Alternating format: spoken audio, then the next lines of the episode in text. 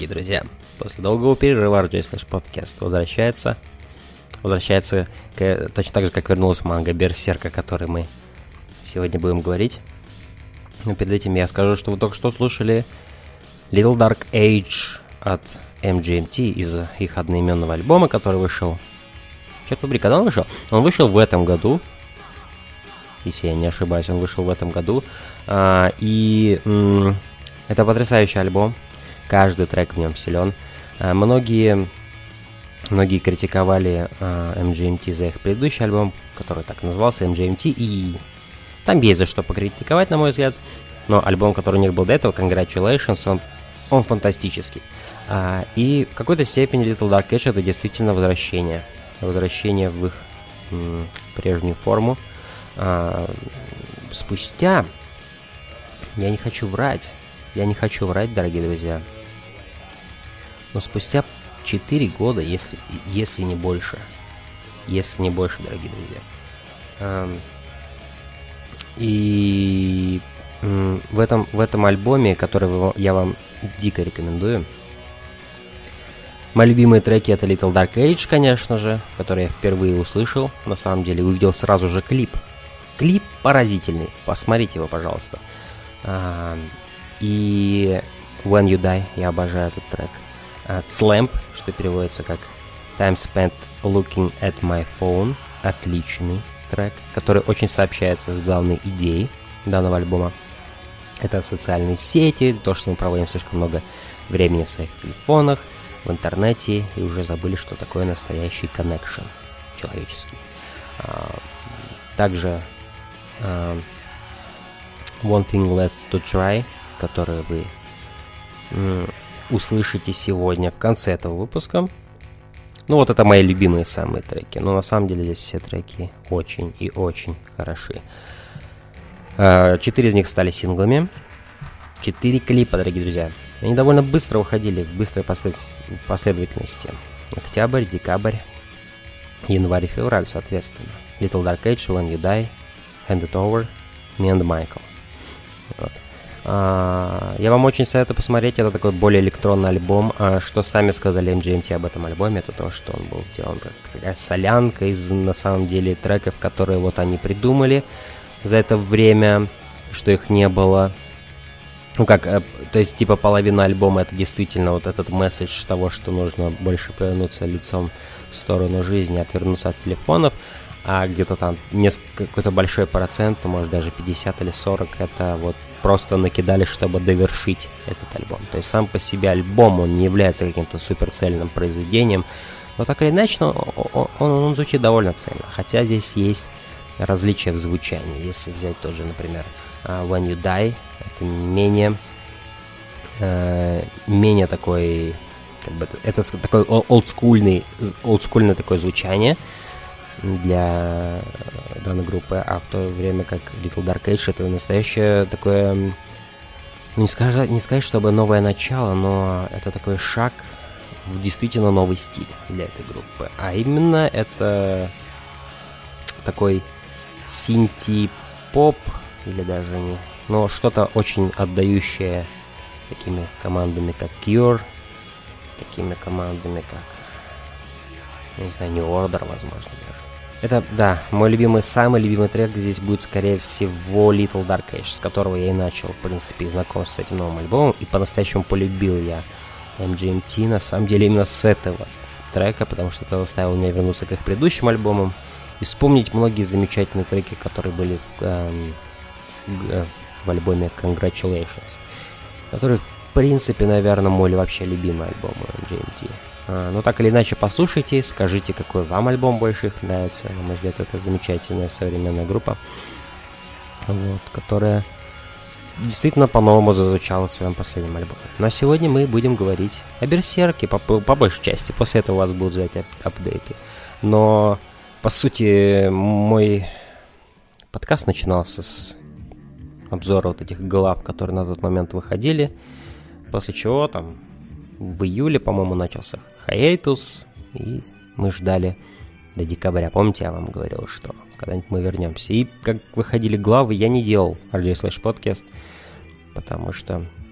Потому что особенно после Твин Пикса была такая дыра какая-то в моем сердце, и заполнять ее было нечем, на самом деле. Говорить опять про UFC мне почему-то не хотелось, хотя были неплохие турниры. Но мне кажется, самый эпичным, самым эпичным турниром я и завершил вот этот свой цикл обзоров UFC.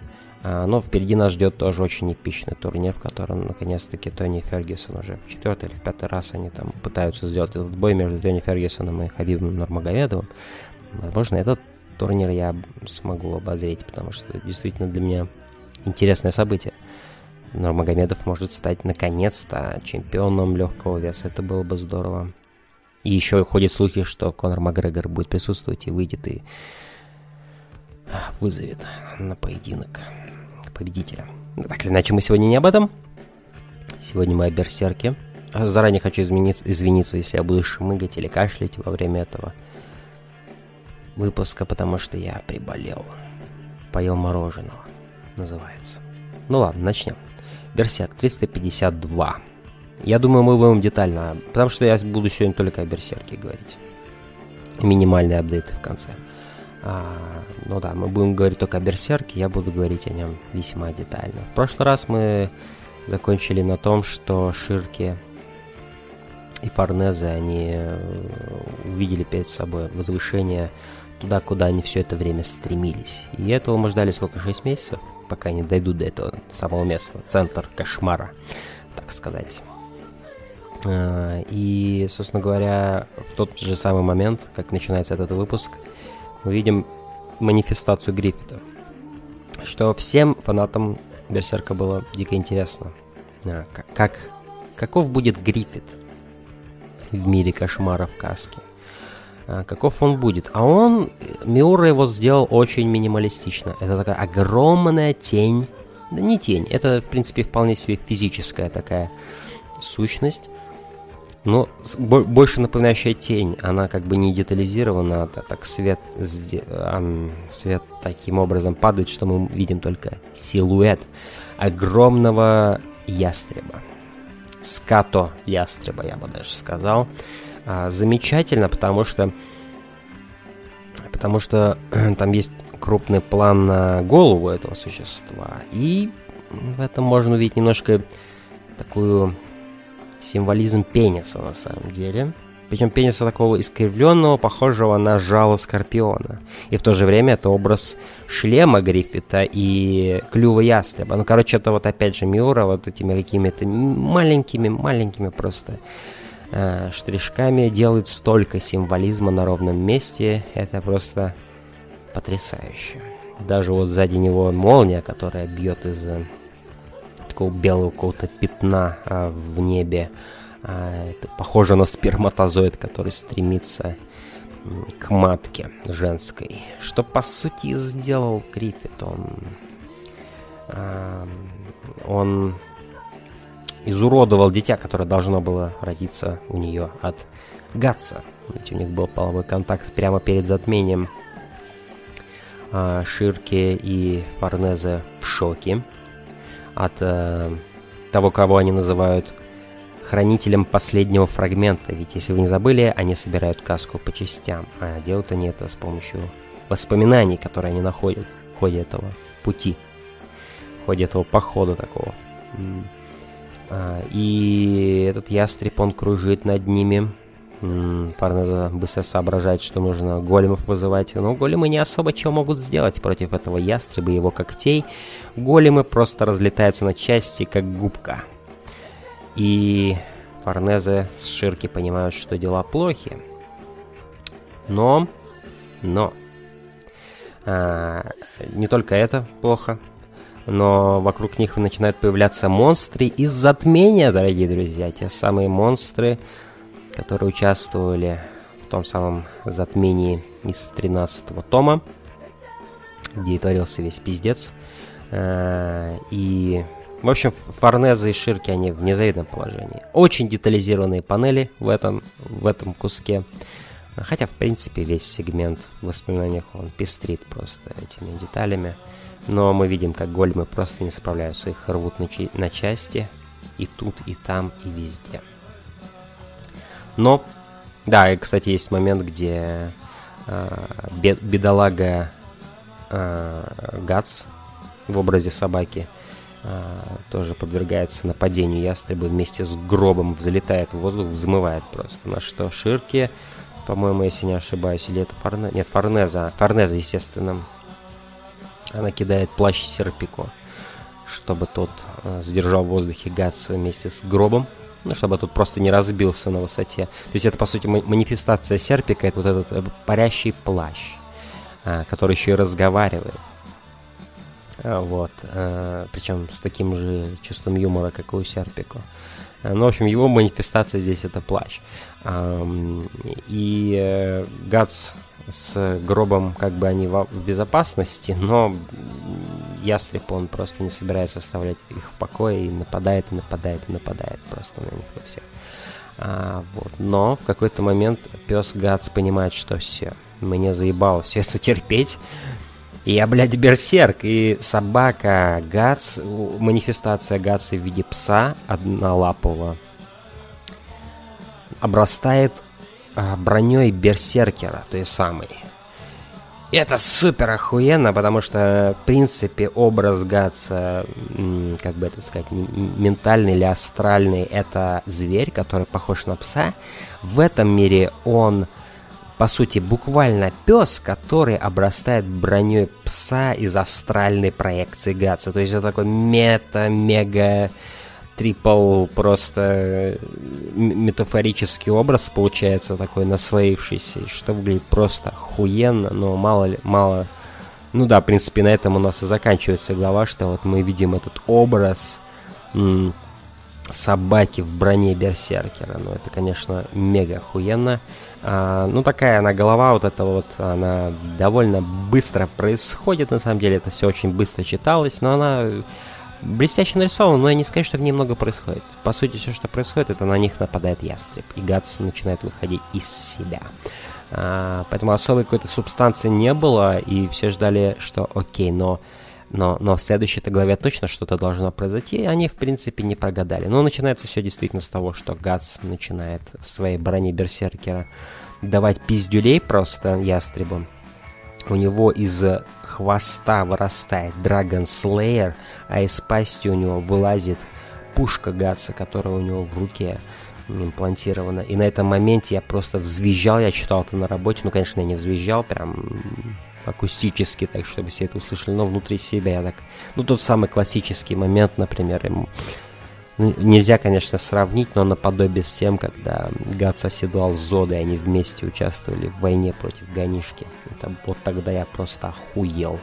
А здесь была фракция этого, когда у него из пасти вылезло. Ну, то есть это такое вот наслоение символизма, характеристик, с которыми мы уже ассоциируем персонажей, которые вот сливаются воедино и дают такой вот эффектный эффектный визуал. И э, там есть просто потрясающий момент, где он пробивает э, черепушку этого э, монолитного такого ястреба. И мы видим, что за этой броней мы, мы, мы видим, по сути, око Гриффита. И это просто охуенное изображение, как это визуализировано было. Такая трещина, получается, в этом вот монолитном черепе, вот это око. И сразу такая уязвимость ощущается в этом, казалось бы, ну просто непобедимом чудовище. Что как бы нам немножечко намекает на то, что Гриффит на самом-то деле совсем не непобедимый, а и у Гаса есть шансы в конце концов одолеть его, что, кстати, до сих пор является плодом многих споров среди фанатов, будет ли у нас классическая дуэль Гриффита и Гаса, или это что-то будет поинтереснее, или, ну, пооригинальнее. Вот непонятно, как это все будет разрешено. Суждено ли им действительно скрестить мечи в конце этой манги, ну или ближе к концу. А, но этот момент, по, по сути, это такой сетап, я бы сказал, конфликта, идеи конфликта Гатса и Гриффита. То есть, по сути, мы видим маленького Гатса. Ну, Гатс сам у нас, конечно, с, с маленьким, ну, никак не ассоциируется, но в масштабе их сил Гатс действительно кажется маленьким по сравнению с Гриффитом. При всей могучести выжива... и выживательных качествах и всем остальном, выносливости, как ментальной, так и физической, то, чего добился сейчас Гриффит, это а, бросает тень на то, с чем приходится иметь дело Гатсу. все, что есть у Гатса, уже его сам, само его тело уже не может поддерживать его вес, что на самом деле напоминает мне недавний Вольфенштайн, да Николасус, где то же самое было у главного героя Биджея Бласковица. У него тело просто настолько заебалось воевать, что оно просто уже ну, не работает практически. Ему приходится половину игры ходить в супер костюме, который поддерживает его тело, потому что без него он не может дальше идти. И вот здесь нечто подобное сейчас с на самом деле, дорогие друзья. То есть он весь такой мощный, да, но не стоит забывать, как только он снимет этот костюм, он не так много чего сможет сделать чем, по сравнению с тем, как он раньше мог это делать. Просто его тело, оно уже... Это дэмэдж непоправимый, мне кажется. Гатс, он очень сильно себе навредил за эти годы. Я не думаю, конечно, что это сравнимо с тем, что там стало с Биджеем Бласковицем. Все-таки Гатс, он очень крепкий. Он, он фэнтезийно крепкий, в то время как Биджея хотят еще показывать более реалистичным персонажем. Гатс это такая, ну, могучесть, конечно. Да, он без своего костюма он сможет, но все равно там повреждения какие-то кошмарные просто были телом нанесены. Ну и все его тело, по сути, это один большой шрам. Да, но по сути и для него э, каждый раз использование брони Берсеркера это самоуничтожение, самоуничтожение, но и только так он может противопоставля... противостоять тем опасностям, которые сейчас на него сыпятся, и продолжать тот путь, который он выбрал.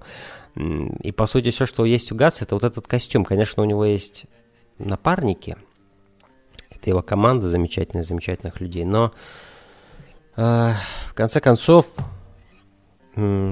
если ставить их рядом, ну, посмотрите, что есть у Гриффита, армия демонов, целый город, общество лоялистов, многие любят жить в этом городе и провозглашают э, просто Гриффита как и мессию, и спасителя. По сути, да, вот это, это все было, мне кажется, воплощено. Вот эта идея вот этого маленькой, маленькой собаки в броне, в металлической. С кучей крутых гаджетов, там пушка и, и Раган но она маленькая. И это огромное существо в небе, мрачная такая тень летающая с раскидистыми крыльями. И казалось бы, она настолько неуязвима, что в ней просто и не видно этих уязвимых мест. Она вся как монолит тьмы. Но вот этот момент он показывает, что когда Гац пробивает броню, и мы видим око, мы видим, что там есть организм, там есть существо с глазами, а то, если у этого есть глаза, перефразирую я Дача из Predator, то мы можем убить это. Вот так вот, дорогие друзья. Или это было вообще из чужого, блядь, я не помню. Если if it bleeds, we can kill it, ну что-то такое. Если оно истекает кровью, мы можем это убить. А, ну, да, тут э, замечательный экшен момент происходит просто с Dragon Slayer. Ну, это такой клевый хайповый момент. То есть за ним какой-то супер, кроме того, что я объяснил, супер важности нет для конкретно сюжета этой главы. Просто он, по сути, что, какую функцию выполняет здесь Газ с его клевым Slayer'ом и пушка из пасти, это он отвлекает на себя ястреба. В то время как Форнеза и Ширки... Извините. А в то время как Форнеза и Ширки продолжают вместе с големами, маленькими големами смешными. Не, я обожаю их дизайн, просто настолько минималистичный, такие пузаны такие. И просто вот этот вот знак Омеги такой, который у них делает, делает для, на их лице и глаза, и нос, и рот, и все, что хочешь. Просто одна такая линия изогнутая, и все лицо нарисовано. Гениально. А, ну да, и по сути они приближаются, приближаются к центру кошмара. В то время как а, к ним присоединяется как раз-таки учительница, учительница Ширки. Я, честно сказать, уже забыл даже, как ее зовут, так давно ее не было с нами. Ну, в общем, да, она помогает им. Там есть замечательный момент, где сначала она появляется в образе... А, она сгорела, если вы забыли, в своем доме. Она сначала появляется в том образе, в котором мы последний раз ее видели. Старушка такая. А, Шарки называет ее госпожа. А после этого эта старушка преображается в свою молодую версию, какой она была горячей девкой, оказывается, мы видим. И она просто испепеляет, она просто стену огня направляет на всех этих уебищных существ, этих монстров из затмения. А, она просто все выжигает в качестве помощи нашим двум дорогим Ширке и Фарнет.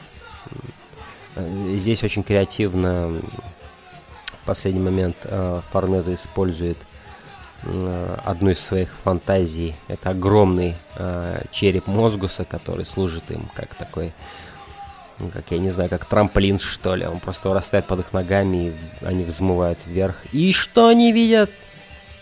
Последний фрагмент, которым является демоническое дитя. Причем важно понимать контекст, что ни Ширки, ни Форнезе не знают, что конкретно значит этот образ, это существо.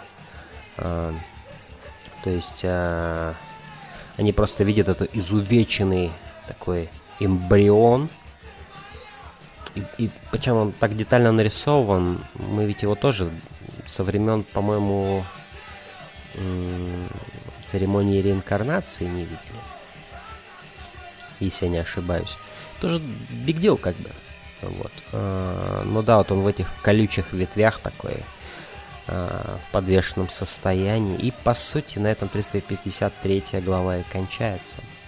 А, но они видят в нем демона сразу, стоит заметить. То есть, когда они видят его, у них не то что отвращение, но они видят изувеченное, дитя, на самом деле. То есть и демон, и дитя при этом. Они как бы реагируют так двояко, не понимая, что конкретно они наблюдают.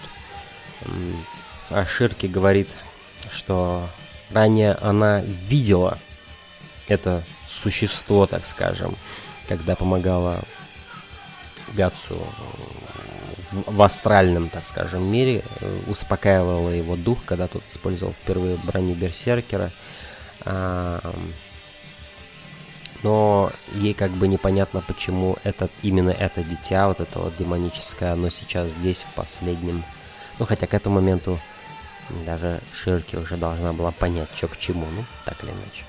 Э, и здесь есть просто охуенный спред на две страницы из всех этих монстров. Это вот крас... а, черное солнце вверху. Это, а, значит, длань Господня с этими главными апостолами. Не апостолами, господи, как зовут я уж все позабывал за эти полгода, что не читал Берсерка.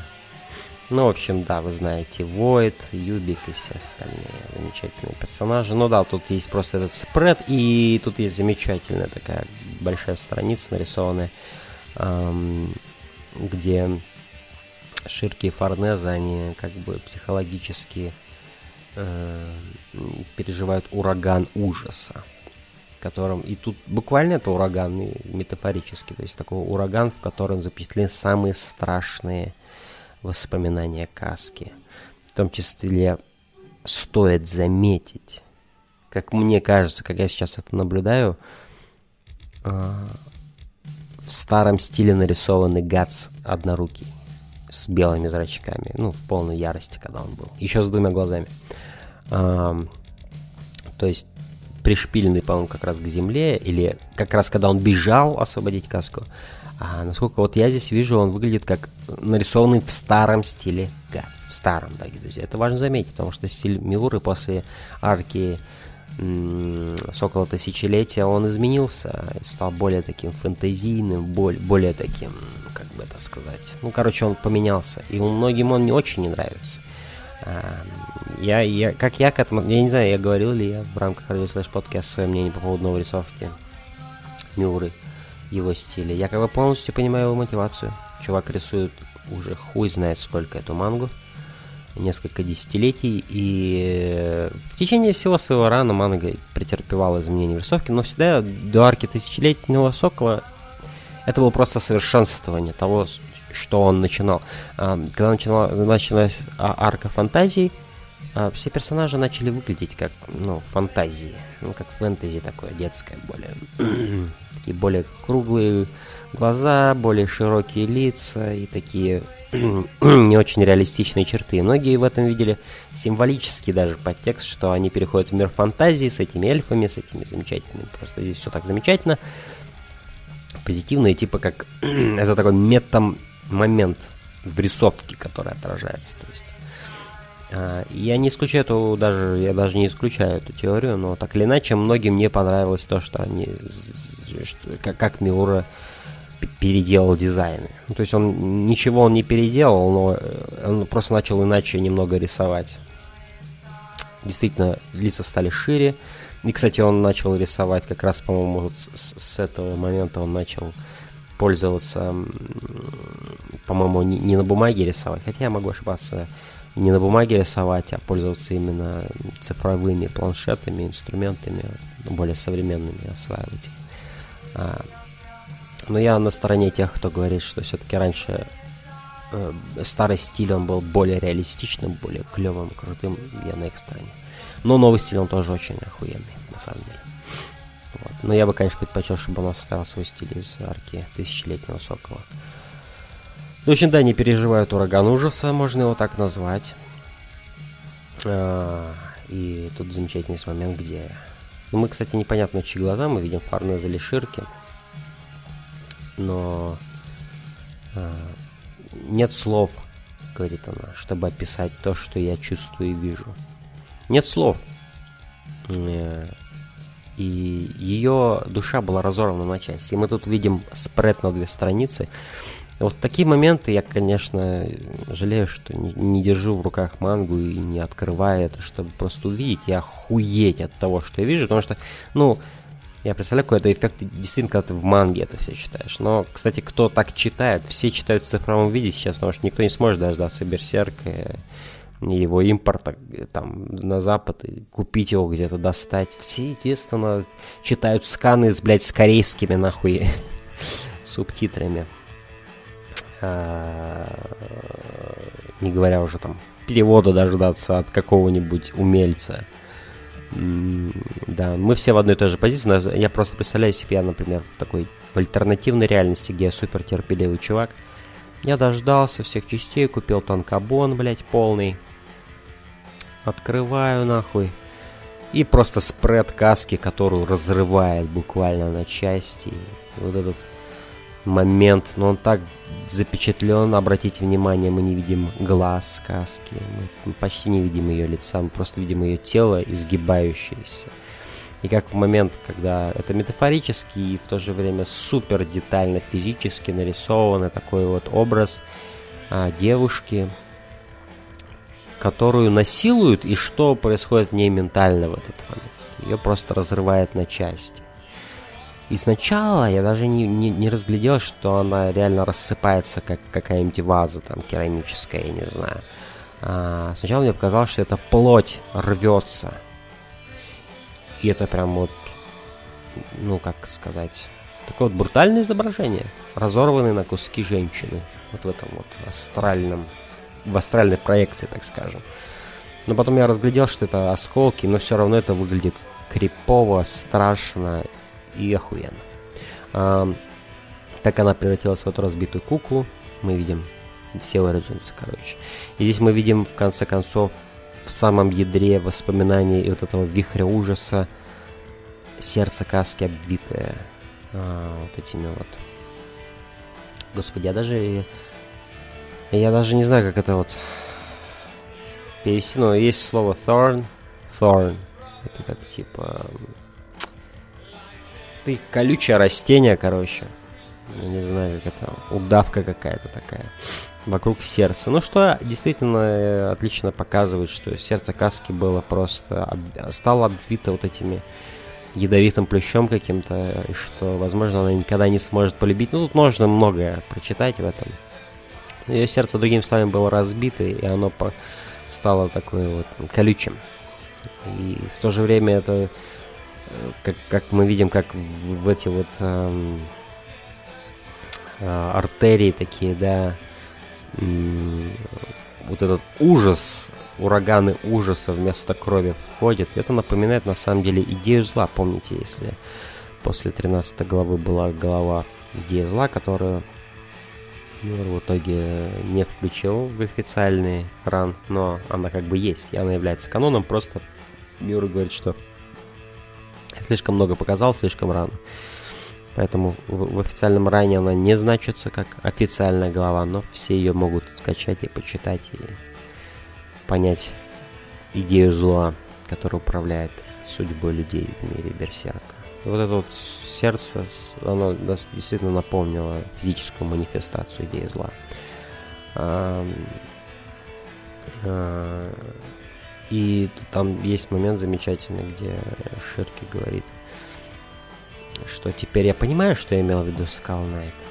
Что то, что хочет она, может быть не тем, что хочешь ты, или точнее то, что хочешь ты, может быть не тем, чего хочет она. Все думали, что это, блядь, значит. Неужели Каска не захочет быть с Гатсом или еще что-то в этом роде. На самом деле это все был, оказалось очень просто. И все, я думаю, подсознательно это понимали. А каска... То есть ты, ты хочешь вернуть каску, но не факт, что каска хочет возвращаться, потому что если ты вернешь ей рассудок, ей придется заново пережить, рано или поздно, ей придется заново пережить весь ужас, через который я пропустил Гриффит, и весь ужас затмения. Ей придется заново все это пережить. То есть, по сути, ее потеря рассудка, потеря своего сознания, именно не, не просто сознания, а своего сознания, осознание себя как личности, это была защитная реакция, это защитный механизм, который на самом деле и защитил ее от того, чтобы окончательно потерять рассудок или умереть просто от стресса, умереть от безумия, стать безумной. Потому что все это время Каска была... Она была просто, как бы сказать, ну, полой, так скажем. То есть в ней не было, скажем, полного сознания. В ней была просто оболочка с инстинктами, с какими-то там а, а, но она не была безумной, она не, не сошла с ума. Ее просто, скажем, там так не... Ну, ее там не было. Было вот тело. А, но теперь, когда Ширки и Фарнеза, они уже вот здесь... Сердце — это последний фрагмент, остался э, положить в куклу. Они опасаются, что, черт побери, то, что мы делаем, возможно, мы делаем напрасно. И даже не то, что напрасно, но это неправильно, возможно, по отношению к самой каске. А, это действительно клевая дилемма. Но выход может быть только один. Они должны рискнуть. Я представляю себе, Миуру сказал бы, написал бы историю так, что типа, нет, мы не будем возвращать каску. Но, естественно, это абсолютно абсурд. Все ждут возвращения каски. Все любят каску. И ждали этого с 90, блядь, седьмого года, когда вышла аниме. Когда как раз-таки она и потеряла рассудок и в манге том числе. Вы представляете себе вообще это? 21 год! 21 год. Люди ждали возвращения каски. Ну, некоторые люди. Я тогда ждал его, когда я посмотрел мангу. Ну, студенческие годы. Посмотрел мангу, посмотрел аниме. Студенческие годы, да. А... Ну да, я ждал его тоже долго, это возвращение каски. Это, но на них набрасывается ястреб. Газ в последний момент вцепливается в его лапу. Это потрясающий момент. Вот многие м-м, критиковали. Типа, ну этот экшен, ну его в пизду. Зачем он тут нужен? У нас тут ментальный момент и все такое.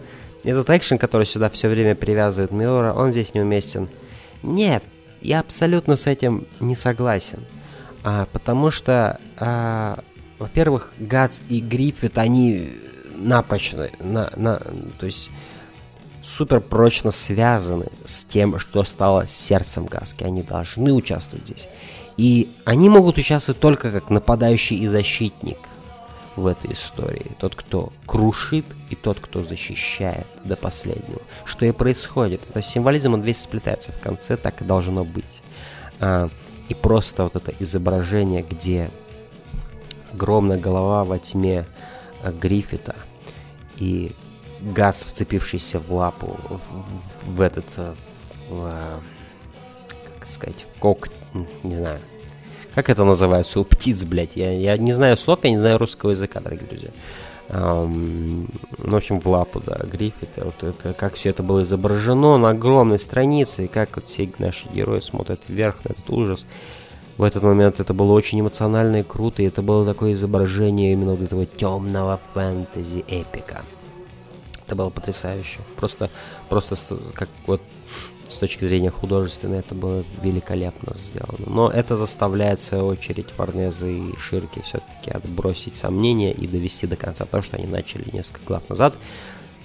Они уложат последний фрагмент э, в грудь этой куклы, которая становится такой человекоподобной большой куклой, действительно. Не такой куклой, которая изначально лежала, действительно такой более человекоподобной куклы. Там есть замечательный момент, где эта букашка последняя такая, этот эго осколок каски маленький, который все время у Форнеза был в сумке, она подбегает к, к этому как раз-таки знаку вот этого вот э, жертвы, который на груди у каски. Открывает дверку, там даже, блядь, лесен, лесенки вниз есть. В последний момент она поворачивается и машет Форнезе. Забавный момент. И здесь мы видим последнюю страницу крупным просто планом. Мы видим лицо каски, просыпающееся. И здесь вот уже, кстати, можно много претензий предъявить к тому, как оно выглядит, это лицо, потому что опять очень широкое, очень широкие глаза, очень анимешный облик. Потому что я вот помню даже в своем обзоре, по-моему, а, оригинального аниме я говорил, что мне очень нравится как раз-таки более такой западный, более реалистичный стиль, с которым рисовались эти образы, как в манге, так и в аниме, что отличало Берсерк от многих других аниме и манг. Э, здесь действительно мы вот полностью ушли в реалии аниме просто. Особенно с этим последним крупным планом на лицо Каски. Широченное лицо, широченные аниме глаза, но все равно очень-очень эмоционально потому что каска открывает глаза, и у нас даже есть надпись «Свет в ее глазах». Неужели каска наконец проснулась? Действительно животрепещущий вопрос. Ну, скорее всего, да, как у всех. Я думаю, это было. То есть, по-любому. Мы и так слишком долго этого ждали, вряд ли Миора еще что-нибудь придумает и опять откинет нас назад в развитии. Нет. Да, но это, вот это лицо, это замечательный образ, на котором можно завершить главу, что Миуру сделал. Ну и сейчас мы говорим о, поговорим о последней главе, которая вот буквально недавно совсем вышла. 355. А, после долгого-долгого сна, что отражается в ее глазах? Каска просыпается. И просыпаются и Ширки и Форнезы, и э, это вот Данан, по-моему, ее зовут, э, королева эльфов. Она их хвалит за то, что они сделали. Говорит, что здесь даже и день не прошел, но вы-то там в, в мире снов вам кажется, что вы целую неделю провели, ну или что-то вроде того. Что, по сути, работает как в начале. Чем ты глубже погружаешься в другие уровни сна, тем тем время как бы воспринимается иначе. И, ну, что по, по сути Нолан и в Интерстелларе в какой-то степени исследовал. Только там вместо снов было погружение в космос. И в мир из другой гравитации и так далее. А, но неважно. То есть здесь, получается, они были в мире снов, но в самом в самой своей сущности этот остров эльфов, он тоже работает по другому времени. Время здесь гораздо медленнее движется. Вот. И в то время как для них это день на острове, мы не должны забывать, что за пределами острова события гораздо быстрее летят. И когда они вернутся в этот мир Мидланда, то многое изменится, черт побери многое изменится очень сильно. Ну да, Каска приходит в себя, и что было поразительно, это то, что Каска очень, очень, очень, то есть у меня было подозрение какое, и у многих, я думаю, не подозрение, но ожидание, что Каска может очнуться в полном шоке что она может сразу потерять рассудок, что, ну, что-то в этом роде. Огромный стресс сразу испытать, что на нее все сразу, сразу самые плохие воспоминания нахлынут. Но мы видим абсолютно противоположную картину. Каска все понимает, она всех любит. Она говорит, это как с Купером на самом деле в последнем Тинпиксе. Она точно как с Купером на самом деле, это вот э, зеркальное отражение того, что происходило с Купером. Она все это время знала всех этих персонажей. Форнезе, Ширки, и Валера, э, э, там, не знаю, Серпико. Она их всех, блядь, видела. Просто через призму вот этого вот... Она смотрела это как фильм. И не могла сама повлиять толком на... Ну или влиял, но с огромным пингом, как это было с Купером из Даги. По сути, она не, сва... не в себе была, но в то же время она наблюдала за всем, зачем наблюдала Элейн, как ее звали, э, остальные, не знаю, что ее имя Каска. Вот. И для нее она как бы заново с ними знакомится. Она как будто знакомится с персонажами телешоу, которые она любила смотреть. Для нее это тоже очень все странно. Она все это время наблюдала за ними, и теперь она с ними лично встречается. Что достаточно интересно тоже идея. Здесь э,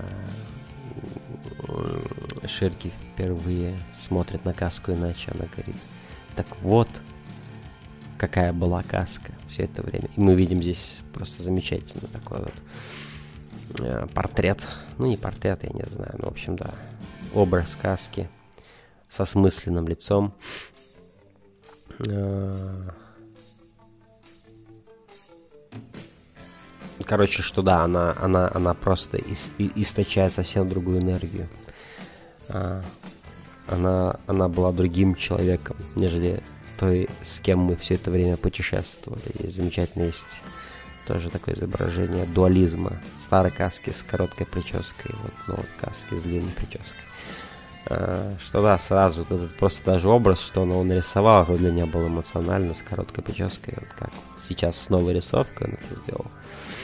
Да, это просто интересно взглянуть на старого персонажа под новым ракурсом. А, и Каска, да, она описывает все, как она это воспринимала, как это, каково это было для нее. Вот самый крутой момент всего выпуска, на мой взгляд, и всех последних, мне кажется, глав, это когда Форнеза задает самый главный вопрос. А ты помнишь Гатса? И у нас моментальный, огромный просто такой макрос лица Каски, румянца такого на ее щечках. Вот эта улыбка, эти глаза, устремленные вниз, и эти вот слезы накатывающиеся просто. И, господи, как это трогательно для меня и для всех фанатов Берсерка. Это такое ну, невероятное изображение. Это все наши надежды как будто оправдались. В нем Каска все еще любит Гац. Она вспоминает его, как только слышит его имя с такой вот с любовью. А, и в этот момент ты невероятно счастлив. И ты не можешь понять, что действительно все так клево. То есть это как бы идет и скепсис, потому что тебя все время подводили к тому, что нет, здесь что-то будет плохое, но в то же время ты видишь, что все хорошо, все идет прям как по маслу, и ты думаешь, может это такой именно твист сделал Миура, что а нет, все будет заебись, выкусите. Ну, выкосить тут даже сложно сказать все, потому что и так надеются на все самое лучшее для Каски, для Каски и Гатса после всего, что они пережили. И тут и Данан на нее просто супер а, ангелоподобное одеяние с заплетенными косичками. Просто супер-мега секси став на нее одевает. А, и да, Тут просто все так здорово. Сейчас она встретится с Гатсом, и мы видим, как она вспоминает Гатса и всех других своих компаньонов, и астральное дитя ее ребенка. И она говорит, я хочу увидеть его. И вот она идет под этим деревом к Гатсу, и все так заебись. Она такая ангелоподобная, Гатс такой весь в черном идет к ней. И, и, кстати, вот еще одна у меня маленькая такая, совсем маленькая теория происходит здесь совсем микромилипушечная теория. А, но теория не касается того, что произойдет, а происходит по сути что? Как только она видит Гатса, как только... И это самое трагическое на самом деле, потому что когда ей говорят о Гатсе, она счастливые глаза, румянец, все, все как надо. Но как только она видит Гатса, она вспоминает все самое хуевое, что было в ее жизни в то же самое время. То есть самый любимый ее человек навсегда связан с самыми хуевыми воспоминаниями. И это сразу же затмение. И у нас есть спред на две страницы, даже два спреда, дорогие друзья, если вам одного не хватило. На одном Гатс, его силуэт, ну, детализированный такой. И позади просто поле вот этих вот лиц, уходящее в огромное око сверху, а, черное затмение, иными словами. А, и на втором спреде мега-супер детализированное изображение изуродованного Гриффита после пыток. И что это даст там, на самом деле, довольно интересный выбор со стороны Миуры именно это изобразить. Вот как именно она должна была вспомнить через Гатса про Гриффита в контексте ужаса, а не в контексте старого компаньона. И она вспоминает не Фемто, который насиловал ее, она вспоминает искалеченного Гриффитса. И мы видим настолько детализированным его искалеченное тело, каким мы его не видели в арке Золотого века. С этой новой рисовкой, с этим новым супер-гипер вниманием к деталям. Мы видим, по сути, ну что мы видим? Оторванную кожу, мышцы проглядывающие, а, ребра, проглядывающие через мышцы, которые бережно соскабливались вот этим вот мучеником, мучителем, точнее, мучеником был сам Гриффит, мучителем в этой вот э, темнице снизу. Порванные сухожилия, э, ну, мега детализировано. И это -то интересно. С Гатсом э, ассоциируется затмение с Гриффитом ассоциируется, что Гриффит жертва. Это, это очень специально подобранная последовательность изображений. Причем это, напомню еще раз, если вы невнимательно меня слушали, два спреда мега детализированных, которые идут один за другим. Гадс Гриффит, затмение, мучение, мученик, страдания. Не знаю, как, что еще э, тут сказать. Э, это... Э, я даже... Я, я, я, я еще не слушал. Э, всем советую, на самом деле, слушать Skullcast. Это skullnet.net есть такая, такой сайт. Самый, я бы сказал, ну, единственный неповторимый сайт фанатов Берсерка с потрясающим Reddit, Reddit форумом. Э, где самые крутые отъявленные фанаты Берсерка собираются. И там есть свой подкаст, который ведут несколько мега-мега фанатов. Вот рядом с которыми я просто просто слепой щенок, который вообще нихуя не знает. Вот именно не то, что в сути Берсерка, а именно в, детализированной, в детализированной хронологии. И... То есть эти ребята, они знают вот ты назови, что произошло в Берсерке, они тебе скажут, в, каком, в какой главе, блядь, в каком году она вышла. Короче, все это они знают полностью, эту хронологию. Я по с ними вообще никто. Но э, я еще не слушал их тейк на вот эти два спреда и что конкретно, какой именно контекст они создают. Uh, и понятно Козе даже, что контекст здесь очень мутный, и в него можно вчитаться по-разному. Ну, вот просто я хочу сказать, что для меня это супер любопытный подбор и выбор тематический, выбор эмоционального, как вот закончить эту главу и с чем нас оставить. А оставляет у нас вот именно с этими двумя изображениями. И последнее изображение это крик каски как я подозреваю. То есть это огромное древо и какой-то крик. Я так понимаю, что эта каска наконец сталкивается со страшными воспоминаниями. А это, это на самом деле э, необратимо. Это необратимо. Это должно было случиться. И случается это именно тогда, когда она видит своего возлюбленного. Но, что говорил я мини-мини-мини-пусечную теорию, это то, что если вы посмотрите на то, как нарисован Гатс, его плащ нарисован более-менее, как бы, ну, по новым стандартам. э. Но его образ, его тело, его одеяние, его лицо, волосы, он нарисовывал, все это нарисовано в олдскульном, блядь, стиле, как мне кажется. Очень олдскульном стиле.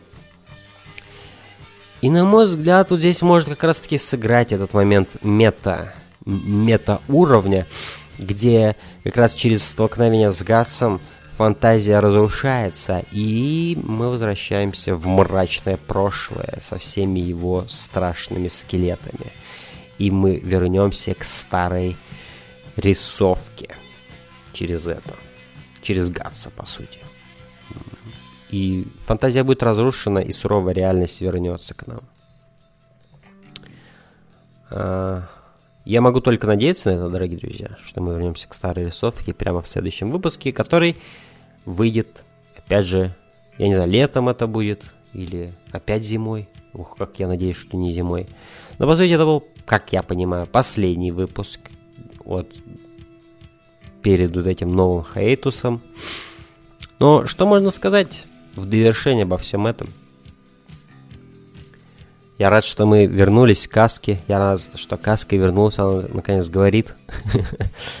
Она вернулась, и теперь я просто, я, да. А, а, это опять клиффхенгер. Это опять нас оставили в подвешенном состоянии, но хотя бы мы знаем, что Каска вернулась, что ее разум вернулся. Надолго ли, это нам еще предстоит узнать.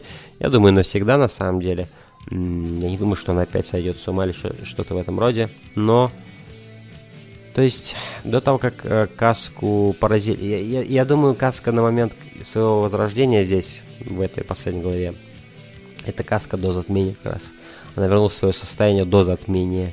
Это каска, которая просто все эти годы смотрела телешоу с Ширки, Форнезе, Сидора и всеми остальными. А, как только к ней возвращаются воспоминания в конце этой главы, а, нам только предстоит увидеть каску после затмения. Это нам только предстоит увидеть, дорогие друзья. То есть, по сути, когда они ее вернули, это все равно, что они Windows восстановили. Откатили изменения. Но изменения не все равно настигнут тебя рано или поздно. Каску они достигли довольно быстро. Сможет ли она не крэшнуться, не улететь в синий экран опять, да? Сможет. Но каковы будут последствия? Вот это мы теперь и узнаем, дорогие друзья. Потому что до затмения мы и так знаем, что она любила Гатса. Что будет после затмения? Ну, мое скромное мнение, ей не за что винить Гатса. Но травмы очень глубоки, и Гатс ассоциируется с этими травмами так или иначе. Он видел, как ее насилуют, на его глазах ее насиловали. Возможно, это будет непреодолимый барьер в их отношениях. Непреодолимая боль для нее самой. Мы, конечно же, можем только надеяться, что это не так, но, черт побери, это психология это такая тонкая штука, психика. В любом случае, замечательные главы, маленькая теория в конце, щепотка такого перчика для вас, дорогие друзья. Что вы думаете об этом? Будет ли это прорывание мета, мета-нарратива внутри рисовки? Не знаю, не знаю. Даже я даже я скептически отношусь к своей собственной теории, но просто то, как он был нарисован, действительно, на последних страницах, меня это навело на такие мысли, что... Хм, может быть. Потому что я об этом думал, на самом деле, и до этого изображения Гатса. Я всегда думал, что... Я, я всегда думал, что будет момент в манге далее, который разрушит все фантазии и вернет нас в суровую реальность. Но я как и думал, это будет. Я думал, это будет, когда, как только они покинут остров, вернутся в Мидланд, что вернется рисовка старая. А, что весь этот момент, он просто на мета-уровне был так продуман Миурой, чтобы атмосфера места как бы отразилась на визуальной подаче. Что клевая идея. Полностью поддерживаю. Но не исключено, что Миур продолжит так рисовать, и когда они вернутся в Мидланд, и мы увидим Гриффита с этим няшным дизайном. Хрен его знает. Гриффита мы, кстати, очень давно уже не видели.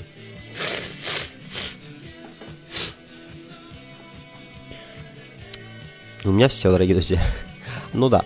А, маленькие апдейты. Ну, их, в принципе, и нет практически. А, апдейт будет состоять в том, что сейчас э, у меня нет каких-то железных планов насчет того, чем будет следующий обзор. Обзорвер провалилось все с этим, потому что я потерял интерес. Возможно, я вернусь к этому и сделаю обзор. Но просто вот эти все киберпанковские дела, то есть два Blade Runner подряд, которые я каждый по месяцу делал, ну, как-то немножко я устал от киберпанка, возможно. Не то, что даже устал, но просто как типа хочется чего-то другого. У меня сейчас есть в голове две идеи. А, это... Ну, то есть была идея насчет Killer 7, я думаю, что нет, не будет обзора Killer 7. Как бы я все рассказал в подкасте. Конечно, это не, это не обзор далеко и не замена этого, но как-то, да, нет у меня интереса. Несмотря на то, что сама игра интересная, не всегда интересная игра порождает интерес к созданию обзора. Порой бывает даже наоборот. Сейчас есть такие смутные перспективы насчет обзора «Иди и смотри» Илема Климова. Который, фильм, который поразил меня до глубины просто всего. А, и идея обзора э, Drakengard, Nier, Nier Automata. Как вот собирательный experience я хочу себе устроить. Сейчас я прохожу Drakengard, потом я планирую взяться за Nier, э, потом за Nier Automata и, возможно, даже пройти Drakengard 3. И э, на основе этого собирательного опыта сделать какое-то большое видео минут на 40 на 50. Мой experience серии Nier. А, серии Drakengard. Ну, в общем, всего этого мира, который Йоко Таро создал с другими замечательными людьми. Но это пока только идея. Оно, оно выглядит как то, в что я бы мог эм, запустить свои зубы, как следует пожевать. Ну, посмотрим. А точных анонсов не будет, к сожалению. А, но как-то вот так сейчас это все для меня. Сейчас каких-то вот супер у меня четких планов нет. Но планируется еще несколько подкастов с Александром Путило на тему разных кинофильмов. А, также я был, продолжу сотрудничество с Яном Инем, с которым мы... Ну, э, подка, э, канал это его, Линчемания. Ну, я участвовать там буду в качестве соведущего подкаста местного, который также и называется Линчемания где мы говорим о Дэвиде Линче. В следующий раз мы будем говорить о фильме «Синий бархат», так что и о книге «Последнее досье», которая совсем недавно вышла на русском языке. Книга Марка Фроста по Твин Пиксу. Так что да, ждите этих подкастов. Э, и